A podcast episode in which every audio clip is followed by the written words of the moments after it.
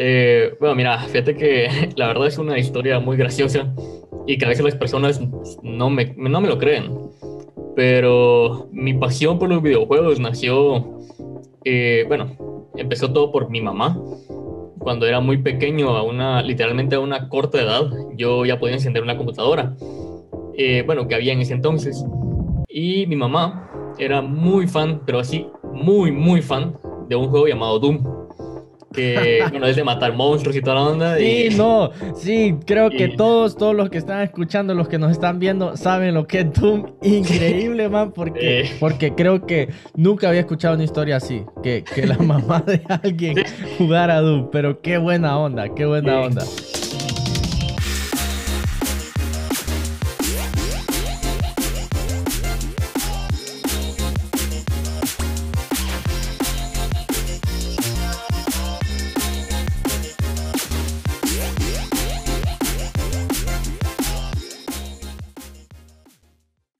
Hola mundo, hola Latinoamérica, bienvenidos a un episodio más de Hablando Nerdy. Yo soy Tuli y el día de hoy nos acompaña desde Guatemala el CEO y fundador de uno de los equipos de deportes electrónicos más grandes de ese país. Está con nosotros André Villeda que nos contará sobre todo el tema de ser un jugador profesional de deportes electrónicos, el balance que tiene con otros aspectos de la vida, también el manejo técnico interno de un equipo de deportes electrónicos. Este ha sido un boom, este tema ha sido un boom en los últimos años. Así que Andrés nos contará acerca de lo que es ser un jugador profesional y manejar un equipo profesional. Sin más, nos vamos con esta conversación desde Guatemala.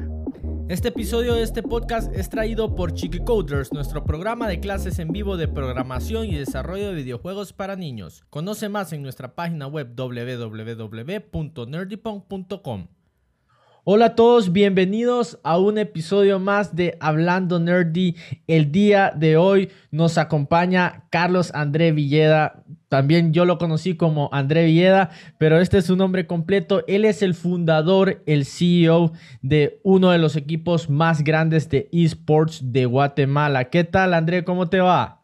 ¿Qué tal? ¿Qué tal? Pues re bien, la verdad. Gracias aquí por, la, por tu tiempo y, y nada gracias, gracias a vos, gracias a vos por acompañarnos y, por, por, tu disposición pues para platicar de este tema súper interesante que está creciendo mucho.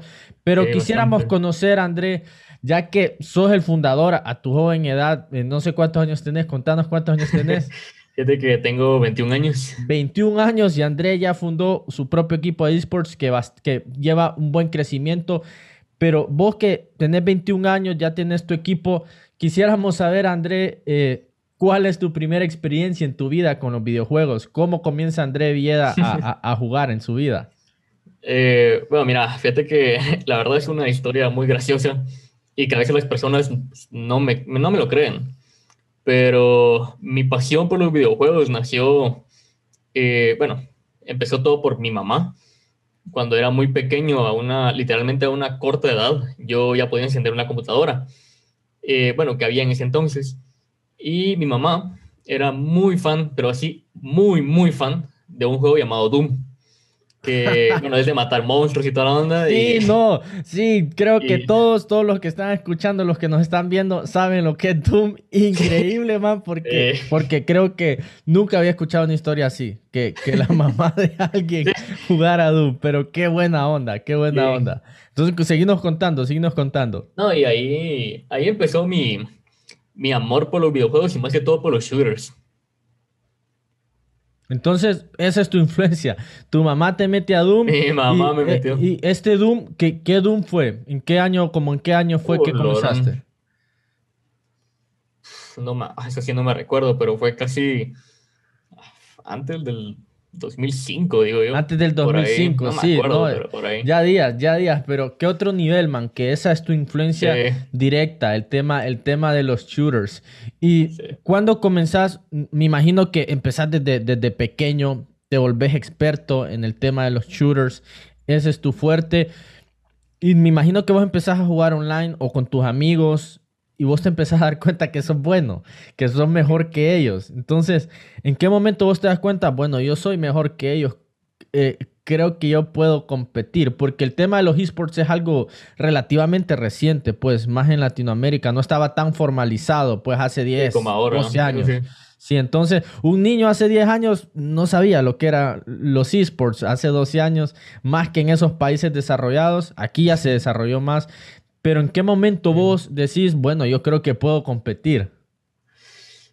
Fíjate que eh, bueno, como mi amor nació con los shooters, soy fal, eh, fan de Call of Duty. Y eh, pues ahí nació como que mi amor por competir. me empecé a dar cuenta que, que, empecé a tener un muy buen nivel, igual cuando jugaba ya con mis amigos, igual cuando habían competiciones como que oficiales, por así decirte. Y cuando empecé a darme cuenta que podía ganar dinero jugando videojuegos. Entonces, eh, bueno, también aparte de eso, me consideraba un muy buen jugador en ese entonces eh, para competir. Y tenía mi propio equipo. O sea, nosotros literalmente no sabíamos de esports. O sea, era un equipo que competíamos, nada más. Sí, solo porque sí. No, no había un término, ¿verdad? Yo recuerdo que no había un término. Habían competencias y todo, pero el, el término esports no existía. No existía.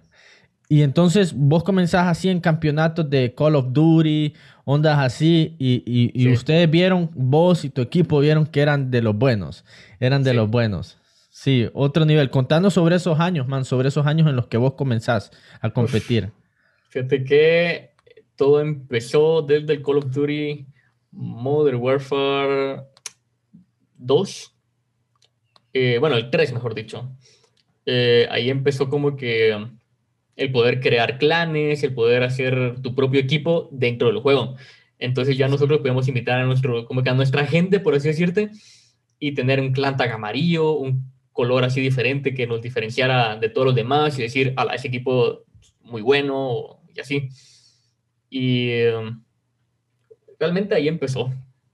Sí, por, por ahí viene. Yo recuerdo, Mira, yo no fui tan, tan fanático del tema de jugar online. Jugué un tiempo, jugué Counter-Strike, ondas así. Yo he sido más de, los single player, pero sí recuerdo ese boom, man, cuando empezaron los clanes, todo ese tema, que es como la semilla en la que nace todo, todo ese campo.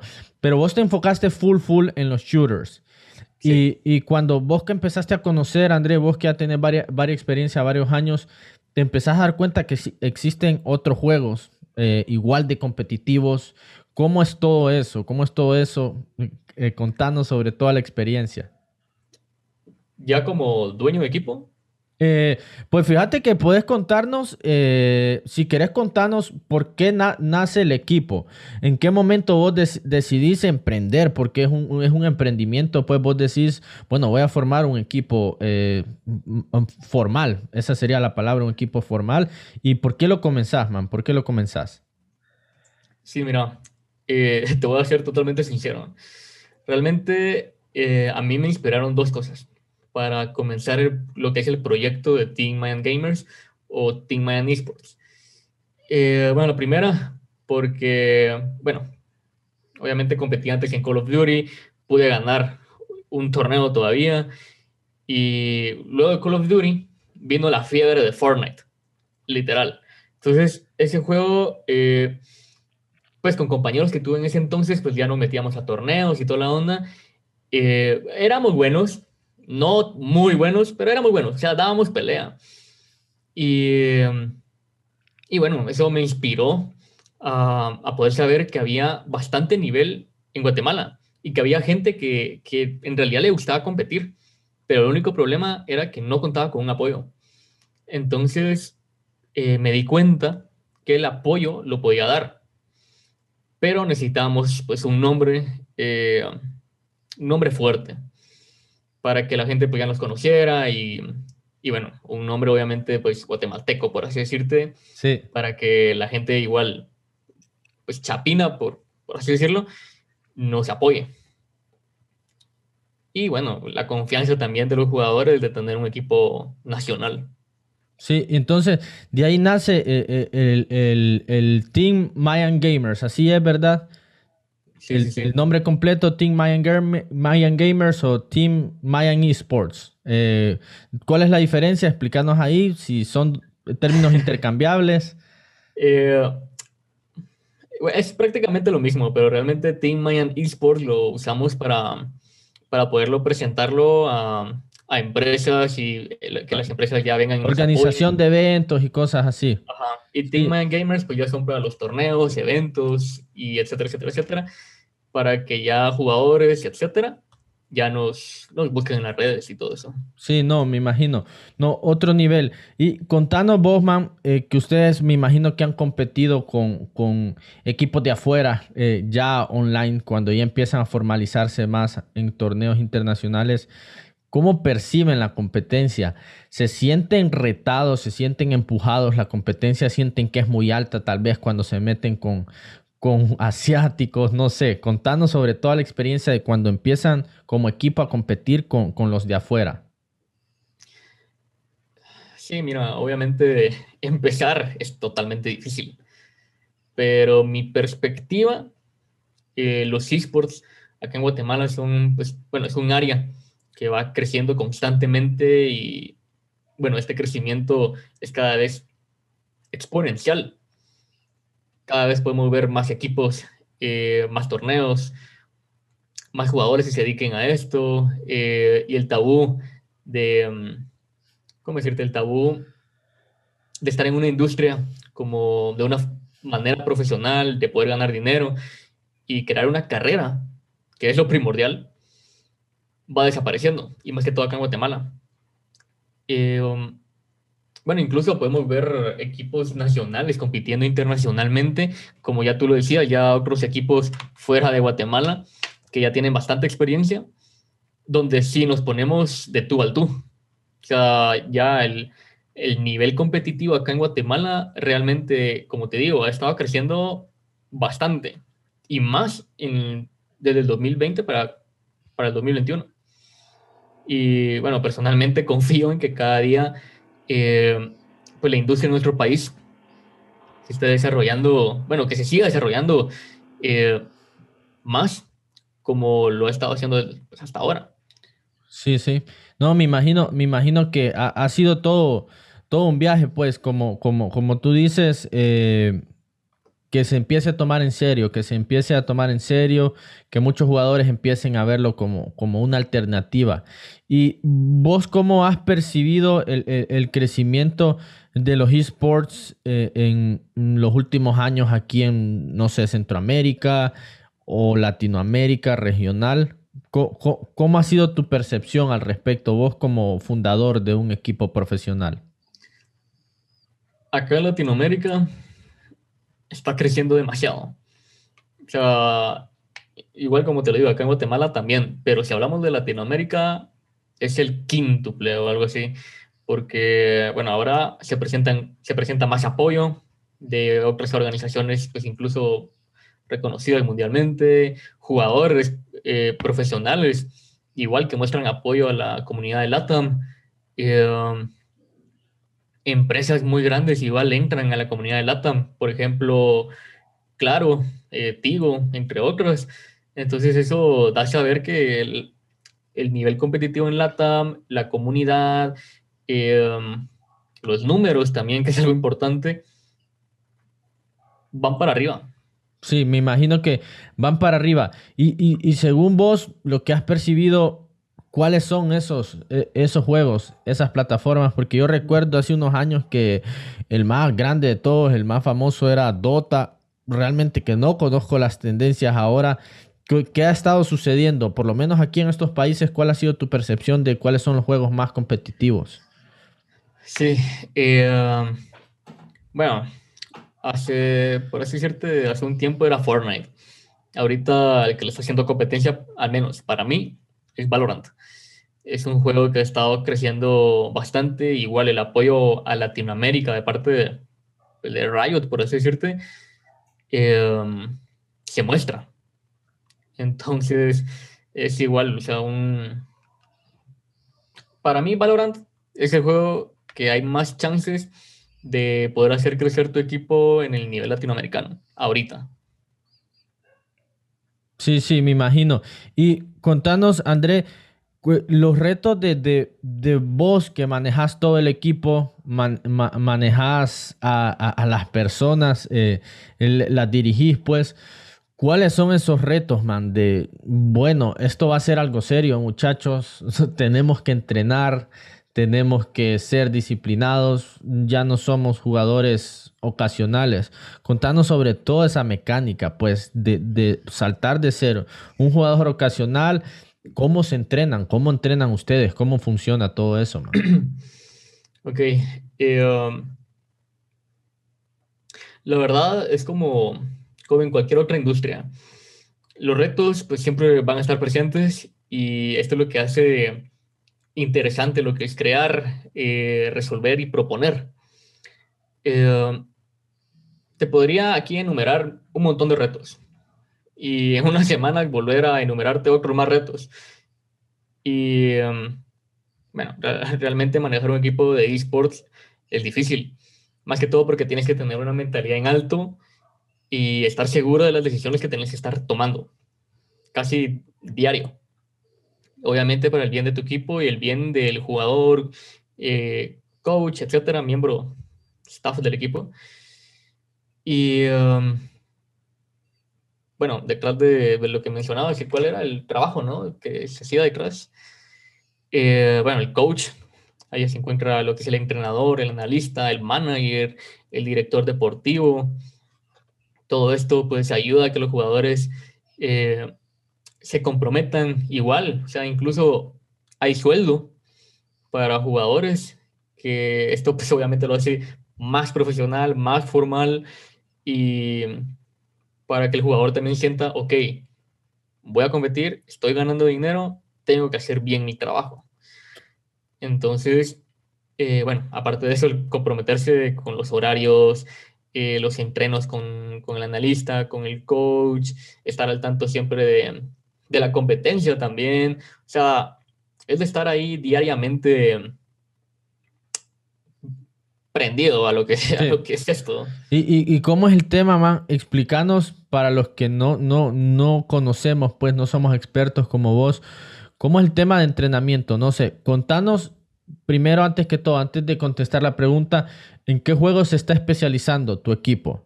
¿Qué juego se especializa? ¿Cuáles son sus fuertes? ¿Y cómo entrenan específicamente? ¿Cuáles son esas técnicas de entreno? Explícanos por ahí, man. Ok. Um, bueno, estamos en Valorant, estamos en Call of Duty. Um, Estamos en Warzone, League of Legends. Vamos a incluir la, nueva rama que es Rainbow Six. Y eh, bueno, vamos a volver a, entrar a lo que es Fortnite. Y bueno, los creadores de contenido.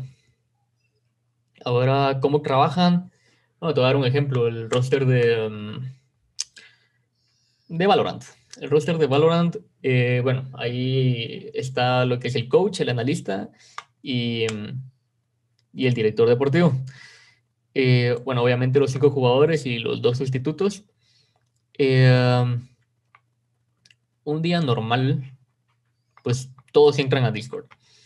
Todos entran a Discord y ya el coach, con las grabaciones que hicieron, por ejemplo, el día anterior, ya el coach le va diciendo, ok, no hagan esto, tienen que hacer esto. ¿Por qué?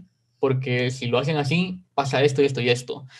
Y em, intentemos esta nueva, esta nueva estrategia. Eh, tú fulano anda para acá, tú X anda para acá y tú Pedrito anda para acá y etcétera, etcétera, etcétera. Entonces, ese es el coach. Ya el analista, eh, igual, o sea, él lo que aporta también es en bueno, apoya al coach, apoyo al coach. El nombre lo dice, es el analista. Sí. Y eh, bueno, el director deportivo está pendiente de los jugadores, lo que necesiten, lo que, eh, lo que pueda aportar y, mm, y bueno, otros asuntos más. Em, Entonces, es como un equipo, para que la, la, gente se haga una idea, es como manejar un equipo de cualquier otro deporte, ¿verdad? Un director técnico, un director deportivo, un analista, todo, todo como que para los que se, más, se familiarizan más en Latinoamérica, como tiene un equipo de fútbol, un director deportivo, un director técnico, es así. Y, que, y qué bueno, fíjate, man, porque yo no me hubiera imaginado, yo, como te digo, no es mi área de expertise como la tuya, el tema de los esports. No me imaginaba que tomaban las grabaciones y hacían análisis un día después, como, bueno, vamos a cambiar esto, vamos a cambiar esa estrategia, viendo las grabaciones. Todos son días seguidos. O sea, por ejemplo, ahorita estaban, estaban jugando scrims. Las scrims son eh, como partidas amistosas, por así decirte, contra otros equipos, para ir practicando, ir entrenando, eh, meter las nuevas estrategias, y etcétera, etcétera, etcétera. Em, como te digo, esto es de casi diario. Sí, me imagino, me imagino. Hay que tener una rutina, hay que tener una rutina fuerte ahí.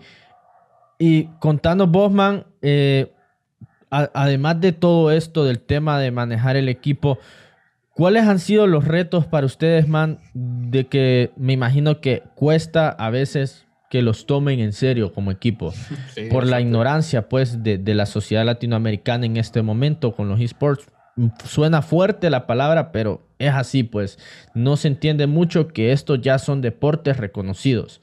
Entonces, ¿cuáles han sido esos retos más sociales para hacerle entender a la gente? Eh, realmente em, cuesta lo que es educar a las personas en el sentido de esto es bueno porque esto, esto y esto, ¿me entiendes? Entonces, realmente em, siento que es algo más de em, normalizarlo. Porque, bueno, ya muchos jóvenes pues estamos realizando proyectos como, como lo que es Mayan y otros equipos, jugadores pues, en otros equipos del mundo de una manera exitosa. Y pues verlo ya en notas periodísticas, en televisión, eh, ya pues de ese tipo de maneras, como normalizarlo, como te digo, eh, hace que la gente pues apoye o de como que de su voto de confianza, por así decirte, para que diga, ok, sí se puede, ¿me entiendes? O sea, sí se puede ganar dinero, se puede vivir de eso, pero obviamente cuesta. Y aparte, igual las empresas, eh, como apenas está iniciando lo que son los esports, eh, igual cuestan que confíen. Y obviamente tenés que hacer bien tu trabajo en el sentido de manejar bien tu equipo, las redes sociales, tener el... Todo, todo así bien organizado para que ya empresas grandes te echen el ojo y digan, ah, sí hay buena publicidad aquí, ¿me entiendes? Entonces, eh, es que mira, este es otro deporte y es un deporte profesional. Necesita liderazgo, eh, dedicación, tiempo, perseverancia y, bueno, obviamente una pizca de talento para poder explotarlo. Sí, Sí, no, me imagino que es una mezcla de muchas cosas, pues no es, no es a lo loco como diríamos, pues popularmente. Hay, hay mucho profesionalismo detrás de manejar el equipo. Y contanos, man, sobre, ahora hablemos, eh, ya que hablamos un poco de generalidades sobre el tema de esports, sobre manejar un equipo, contanos específicamente, man, sobre el equipo. Eh, contanos, no sé si nos querés contar sobre, sobre los mejores jugadores, cómo ha sido su desarrollo, man, y los logros del equipo. Contanos sobre todo el tema del equipo específicamente, man. Ok. Eh, te voy a comentar de los logros que hemos tenido últimamente. Eh, fuimos el, bueno, somos el primer equipo que apareció en televisión en un canal de Tigo, Tigo Sports. Y eh, bueno, fuimos entrevistados y todo también eh, aparecimos en nuestro diario. Nuestro diario acá en Guatemala es un, un periódico de los más grandes. También una alianza muy fuerte con una universidad de prestigio. Acá se llama Universidad del Valle. Y, em, y bueno, otras notas como emisoras unidas, em, noticias virtuales, igual los patrocinadores se están uniendo, por ejemplo, está eh, Chemic con Pointel, El Gato, um, y el nuevo patrocinador que va a ser eh, guatemala.com y obviamente el patrocinador de las camisas que es Nevimar. Entonces, estos, estos patrocinadores pues, nos están ayudando bastante. Sí. Y em, bueno, es el crecimiento del equipo, la verdad. Y, en cuanto a, logros, man, eh, de, temas de competitivos, cuando han eh, competido afuera o dentro, contanos también sobre eso, man, también contanos sobre eso. Sí, eh, fíjate que, bueno, antes contábamos con un roster de Fortnite, ahí pues, bueno, varios como que en torneos oficiales, por así decirte, de ahí en Call of Duty también bueno, hemos ganado primer lugar acá en Guate, primer, tercer lugar, segundo. Y en Valorant, que estamos comenzando también, eh, el último torneo que ganamos fue un evento de México, eh, invitacional, nos invitaron. Y um, sí, esos han sido como que los últimos logros, bueno, los, ¿cómo decirte? Los últimos, últimos Call of Duty y Valorant, que son como que los principales en los que estamos ahorita. Sí, man. Y en cuanto al tema, man, de los jugadores, vos que ya manejas el equipo, conoces los perfiles de los jugadores, ¿cómo sería, cómo sentís vos, man, que, que cuál es la edad pico donde hay el jugador es mejor? ¿En qué momento se percibe que baja la, el rendimiento o entre más años pasan es mejor el rendimiento o son mejores los reflejos de un joven? ¿Cuál sería tu percepción acerca de toda tu experiencia, man? Fíjate que eh, realmente es muy difícil medir eso. Obviamente, mientras vas creciendo, tu visión va cambiando. Eh, pues le ha pasado a muchos jugadores profesionales, por ejemplo, de Call of Duty, que ya no compiten por lo mismo, porque vienen jóvenes nuevos a competir y que les ganan, o que les hacen competencia. Entonces, eh, una edad específica tal vez sí me es difícil darte, pero, se percibe, se percibe que cuando van pasando los años los reflejos bajan. Sí, sí, sí. Por ejemplo, bueno, un, no me acuerdo el nombre de este jugador profesional de Call of Duty, pero a los 27, 28 años se retiró. Se retiró. Sí, se retiró total. Y, y bueno, la verdad es que un jugador nuevo puede empezar a competir cuando quiera pero obviamente tiene que ganar bastante experiencia siendo muy, muy joven. Yo, por así decirte, para mí puede competir desde los 13, 14 años para arriba. Obviamente los, los eventos oficiales ya te dicen, ok, tienes que tener 18 años o 16 mínimo, ¿entendés? Pero, pero desde ahí ya, ya se puede empezar a entrenar a, a un chico ah, o una chica. desde los 13, 14 años ya empieza a entender los tecnicismos del juego. Sí, Sí, la verdad es que ahorita en esta época sí.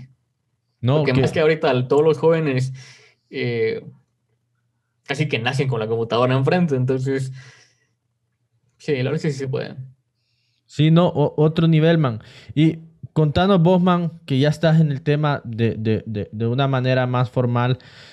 ¿Cuál sería tu recomendación, man, sobre tu percepción personal? Pues porque Mm, mm, ha, habido un boom, ¿verdad? Ha habido toda una fiebre con el tema de los esports, pero eh, contanos vos, ¿qué consejo le darías a los jóvenes, man, sobre balancear el juego eh, con, o con otros temas como la educación? ¿Cuál sería tu percepción, man?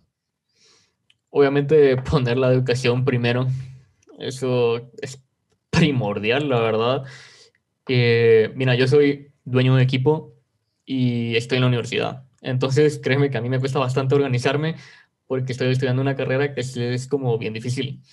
Entonces, eh, hablando como consejo para un jugador, tiene que comprometerse a un horario, así organizarse muy, muy bien. Aunque suene así como tipo, ah, qué cansado, ah, qué hueva. Si quiere competir y quiere ganar y quiere ser un jugador profesional, tiene que organizar su tiempo, tiene que organizarse mental y físicamente. Por ejemplo, o sea, es un ejemplo, ¿verdad? Tiene clase de 7 de la mañana a, yo que sé, 3 de la tarde.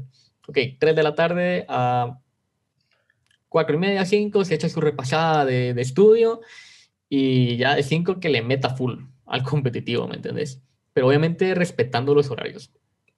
Y sí. Sí, como vos decís, la, la disciplina, pues, porque creo que de, de, de, manera realista, eh, creo que vos vas a estar de acuerdo conmigo, no estamos al nivel de sociedades como Corea, en el que un chico puede decir, ya no voy a estudiar y me voy a dedicar solo, solo a eso. Como vos decís, está bien, puedes intentar ser un jugador profesional, pero al mismo tiempo puedes balancear otros campos de la vida porque nos hace falta crecimiento, pues, y qué bueno que, que vos sos el mejor ejemplo, pues, sos el dueño de un equipo, pero aún así seguís en, tu universidad, pues. Porque, porque eh, lo que yo he notado con muchos chicos, man, así, eh, es que quieren ser eh, streamers y ya no quieren estudiar, que creen que solo es jugar y es una mezcla de varias cosas, pues es una mezcla de varias cosas. Hay que aprender a balancear, creo yo, man, porque tal vez si fueran sociedades tal vez como Corea, en la que esos manes estudian, eh, perdón, entrenan, entrenan, entrenan, ni siquiera van al colegio ahora y ahí hay mucho patrocinio muy grande, pero creo que aún no estamos ahí como región, ¿verdad? Aún no estamos ahí como esto, estos países. No sé cuál sería tu percepción. Eh, um, obviamente cuesta llegar a ese nivel. Cuesta, sí. va, a costar demasiado, pero de que se puede, se puede. Y hay equipos que, por, pues, como te digo, ya le ponen de tú al tú a otro equipo reconocido mundialmente, por así decirte. Sí. Entonces, de que se puede, se puede. Aparte, se me olvidó decir un, un logro que tuvimos hace poco, que fue de FIFA. Ganamos mil dólares. Eh, entonces, y bueno, este jugador eh, estudia, estudia y tiene sus horarios así bien hechos. O sea, tiene su calendario ahí tipo, ok, de 7 a 9 estoy con mi coach, de miércoles a em, miércoles y viernes. Y, y, bueno, es lo que hace un jugador profesional. Sí, no, pero qué buena, qué buena onda que lo decís, man, para que quede el ejemplo, pues, que no crea cualquier chico que nos escucha que, bueno, eso, esos manes de Mayan Gamers solo pasan jugando. Son personas, pues, disciplinadas, son profesionales, estudian, entrenan y tienen, tienen sus rutinas. Pues esto, esto toma trabajo, volverse un jugador profesional toma trabajo, pues toma trabajo. Y a, a, eso es lo que quería llegar, pues no, no satanizar, porque están los que satanizan los esports y todo, pero tampoco caer en el extremo de, bueno, ahora solo voy a jugar y ya no voy a hacer más nada, sino que eh, van de la mano, pues van de la mano las dos cosas, así como el trabajo, el estudio, entrenar para el equipo, Qué bueno que vos sos el ejemplo, man. Tenés otros jugadores en el equipo que son así de profesionales, tienen sus rutinas de entrenamiento, man. Y no sé, man, si nos querés contar un poco acerca de, cuál sería la visión, man, para, para el equipo eh, a futuro, cuáles son los planes, man. Eh, sí, mira, nuestros planes a futuro seguirán siendo los mismos y será el poder explotar en Guatemala los esports. Y es lo que estamos logrando pues poco a poco, gracias a Dios. Y obviamente esto no solo es por mí, sino que es por todos los miembros y todo el staff eh, de Mayan. Eh, y esto pues lo queremos hacer de una manera totalmente diferente. O sea, no ser un cualquier equipo y hacer crecer al equipo y ya. Eh, bueno, aparte de pues, seguir apoyando el talento de jóvenes deportistas en esta industria y bueno, como no, superando los logros que hemos obtenido. Sí, man, otro nivel. Y, no sé, man, si nos contás un poco también, a, vos, además de los esports, eh, ¿de qué otros temas tecnológicos o fanáticos, qué otros campos te han gustado a vos, man? Porque un geek es amante de un montón de cosas, pues. Entonces, contanos vos, man, cuáles son esos otros gustos de, de, de André Villeda para que miren que un jugador no es solo un jugador, pues es una mezcla de un montón de cosas. Eh, bueno, así como, no sé, cosas como personales o algo así. Sí, sobre tu gusto de tecnología, no sé, man, si sos fanático de tal campo, no sé, man, contanos vos ahí abiertamente. Eh, bueno, aparte de los videojuegos, tanto en consola como en PC, a mí pues, me gusta bastante lo que es editar videos o, o, bueno, usar tal vez un poco de Photoshop, pero soy más de editar videos. Es como un hobby para mí. Eh, bueno, igual hacer deporte también me gusta bastante, básquetbol, fútbol.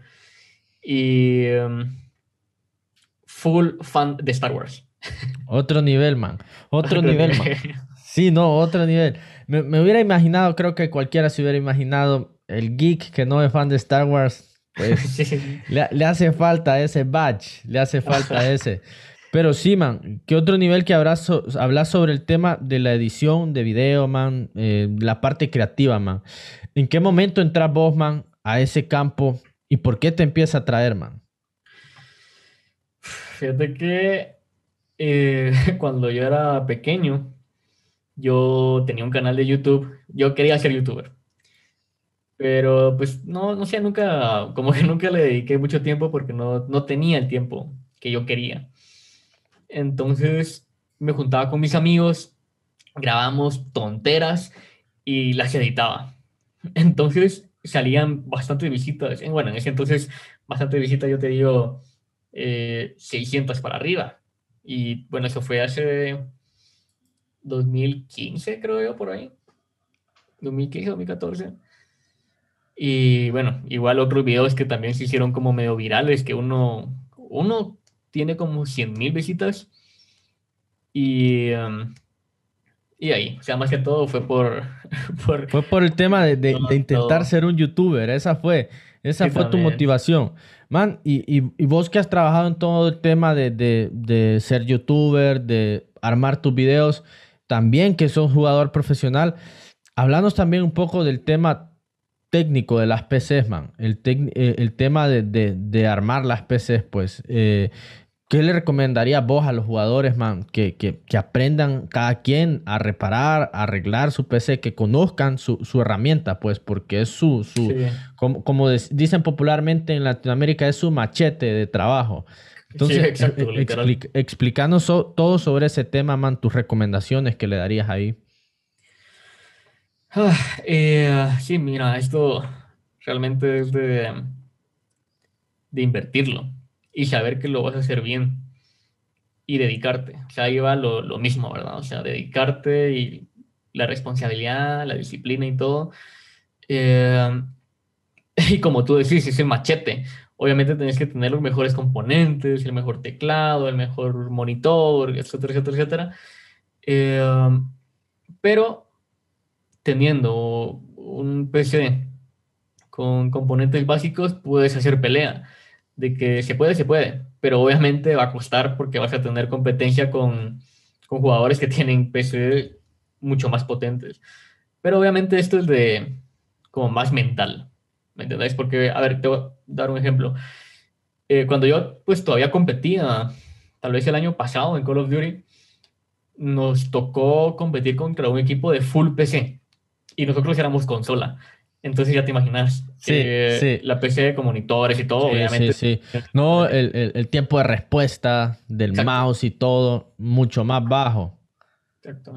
Y pues les ganamos. O sea, ese fue el pase a la, semifinal o final, algo así. Y. Um, y eso, o sea, más que todo es mental. O sea, el dedicarte, tipo, pues yo puedo, ¿me entiendes? Yo puedo, yo los puedo ganar pero la dificultad obviamente sí está ahí. Eh, eh, es, más alta, es más alta. Y vos, man, no sé vos, eh, vos armás tus propias PCs, vos las armás desde cero, vos les cambiás componentes y todo. Ah, vos aprendiste esa, esa, parte técnica de abrir lo de adentro de tu computadora o no te gustó tanto ese tema? No, es bien bonito, es bien bonito. Mira, yo, yo en realidad, pues eh, yo no sabía absolutamente nada de armar una PC porque vengo de consola. Obviamente pedí ayuda, porque si no, capaz me explotaba la compu y yo no quería, obviamente, lo invertido que no se me fuera en el primer día. Entonces, sí, no, e, es, una eh, adrenalina. Yo acuerdo cuando armé mi primera PC gamer y lo conecto todo, man, y no enciende. Yo dije, ¿qué, qué hice? ¿Qué me Yo no me quise arriesgar a eso, yo la armé ahí y no encendía. Y llega mi papá, que también conoce de computadoras, y me dice, no has conectado el cable de energía del CPU a la motherboard. Ah. Entonces ya, ya, ya, ya, ya, lo arreglé, pero sí, man, es, toda una experiencia, como decís vos. Es bonito. y, y, como decís, lo importante es entender qué hay dentro. Tal vez no ser un experto, experto, pero saber qué hay dentro y qué te toca cambiar de repente para mejorar o si tenés un problema, ¿verdad? Sí, exacto. Sí, no, ¿qué, otro nivel, man? Que hablas de todos los temas, man, de que has sido apasionado el tema del video, el tema de, ser youtuber. Y contanos, man, vos que ya tenés toda esta experiencia de estos años, ¿cómo es la experiencia del manejo de las redes sociales, man, para un equipo? ¿Cuáles fueron los retos al principio, man? Cuando no sé si vos sentiste en algún momento qué difícil esto, no está creciendo. Contanos sobre toda la experiencia, man, de las redes sociales. Fíjate que eh, nosotros pues tuvimos la dicha, gracias a Dios, de que pues no es que nos dificultó mucho, porque cuando creamos el equipo no había muchos equipos en Guatemala. Entonces el crecimiento realmente, no es que fuera tan rápido o rápido, pero sí había crecimiento. Y hubo un momento que sí recuerdo yo que nos quedamos estancados, que no crecíamos y creo que fue como que los, entre, bueno, para llegar a los 2.000 seguidores, algo así. Y me recuerdo que fue como, no, no, pues yo no me quería quedar ahí, o sea, no me quería quedar como con menos de 2.000 o no tener la meta de estoy en 2.000 seguidores. Y um, bueno, hicimos hicimos de todo. Hicimos un torneo de Fortnite, hicimos eh, sorteos y, y bueno, empezamos a meter más jugadores en ese entonces que poco a poco estaban dando la talla y dando a conocer más al equipo. Entonces, ha sido una estrategia ahí entre contenido, entre eh, el, poder de meter, de meter a otras personas, eh, la comunidad, eso ah, vos sentís que ha sido lo que ha hecho crecer el equipo.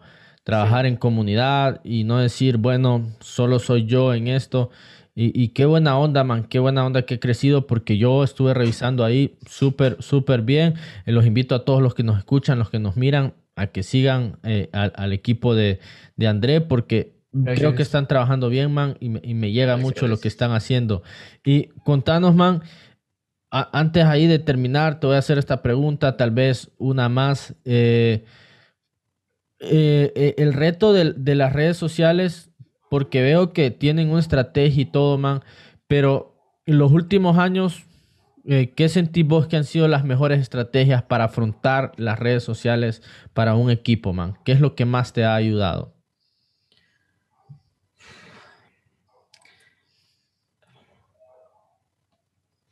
Bueno, este, de que es difícil, es difícil. Eh, ¿Vos sentís que la, no sé, man, cuál es tu percepción?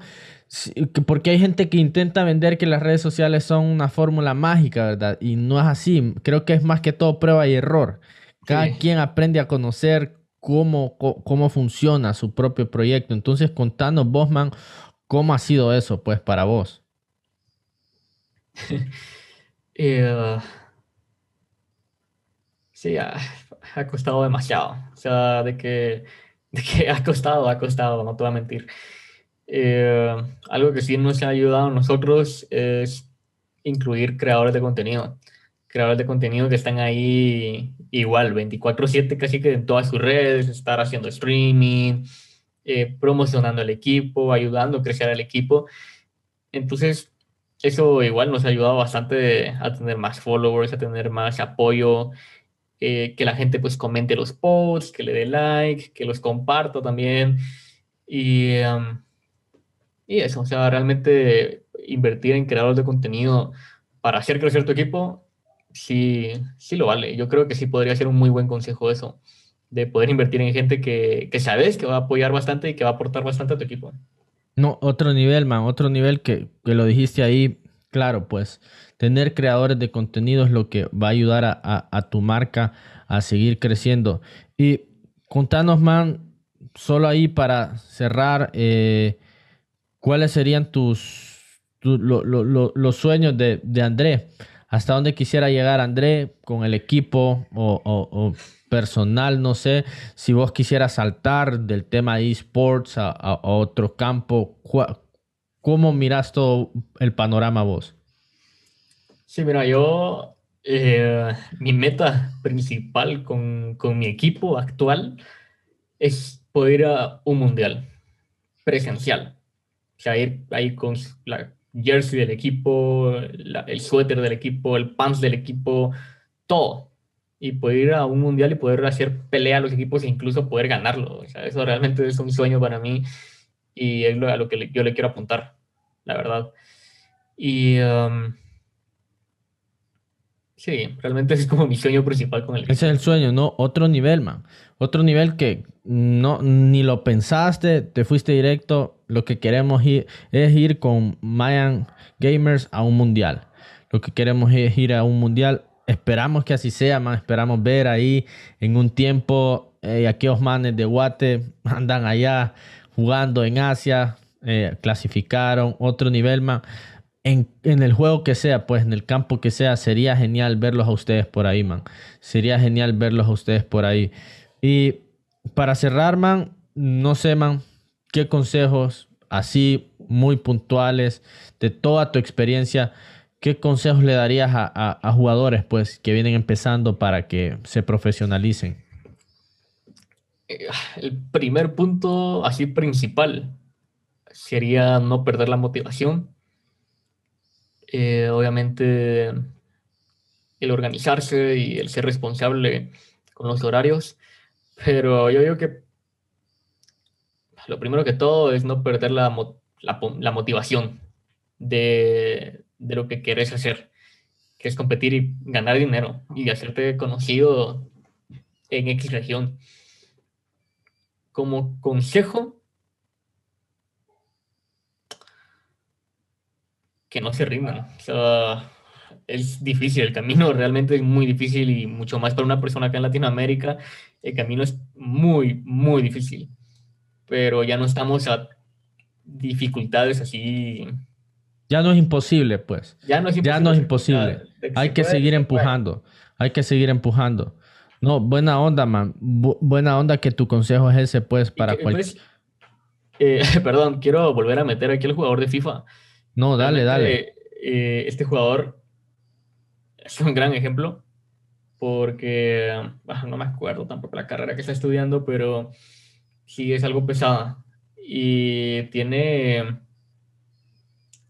16 años, 17, y el premio, bueno, fue un premio de un evento oficial que, que bueno, que de ahí pues lo fichamos nosotros, después de que haya ganado eso. Entonces, eh, que se dedique que busque eventos, que busque torneos, que, que, madre, que, le dedique de verdad tiempo a, a, poder competir y poder aprender, el poder crecer individualmente. Y si es para un equipo, así como roster, eh, aceptar críticas constructivas, aceptar consejos, eh, tener en mente que una persona que te esté corrigiendo no, no significa que le caigas mal o algo así, que sino que es para que mejores. Entonces, eh, sí. No perder la motivación. Creo que no perder la motivación. Otro nivel, man. Otro nivel que lo definís así a, a los que nos escuchan, jóvenes que quieran ser jugadores pro, sigan, sigan empujando, pues, pero de manera disciplinada, pues. Aunque es, aunque se juega, no es un juego. No es un juego, es un deporte, pues. Es un deporte como cualquier otro que requiere disciplina y se desarrolla. Pues me imagino vos has conocido a través de todos tus años cómo se desarrolla la vista, la memoria muscular, eh, todos los reflejos. Es puro, puro entrenamiento, ¿verdad? Puro, puro, entrenamiento. Nadie nace sabiendo. Todo se aprende. Todo se aprende. Otro nivel, man. No, man, eh, André, te agradecemos mucho por tu tiempo, man. Creo que eh, nos dejas con mucho aprendizaje, man, acerca del tema de manejar un equipo, de ser un jugador, man, profesional en estos tiempos que está creciendo mucho este campo. Otro nivel, man. Te deseamos éxitos en todo, man. Esperamos que, que, miremos a Mayan Gamers en, un mundial. Eso sería genial, man. Y, te agradecemos por tu tiempo. A ver cuándo te tenemos en el futuro por ahí. A ver qué podemos hacer en conjunto. Muchas gracias, man, por tu tiempo. Un saludo y un abrazo.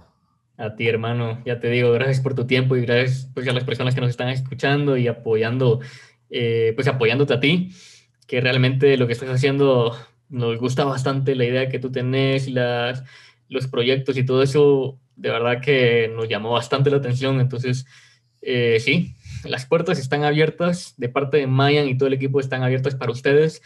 Eh, aportar en algo, apoyar en algo, lo que quieran, realmente solo envíanos el mensajito y ya. Gracias, gracias, gracias André. Gracias a todos por escucharnos. Nos vemos. Hasta la próxima. Si eres amante de los podcasts, te invitamos a suscribirte a este podcast en tu plataforma de streaming favorita como Apple Podcasts o Spotify. También te invitamos a conocer nuestro otro podcast informativo de tecnología, el Nerdy Podcast. También te invitamos a conocer nuestra página web www.nerdypon.com para conocer todos nuestros cursos introductorios de tecnología para niños y adultos.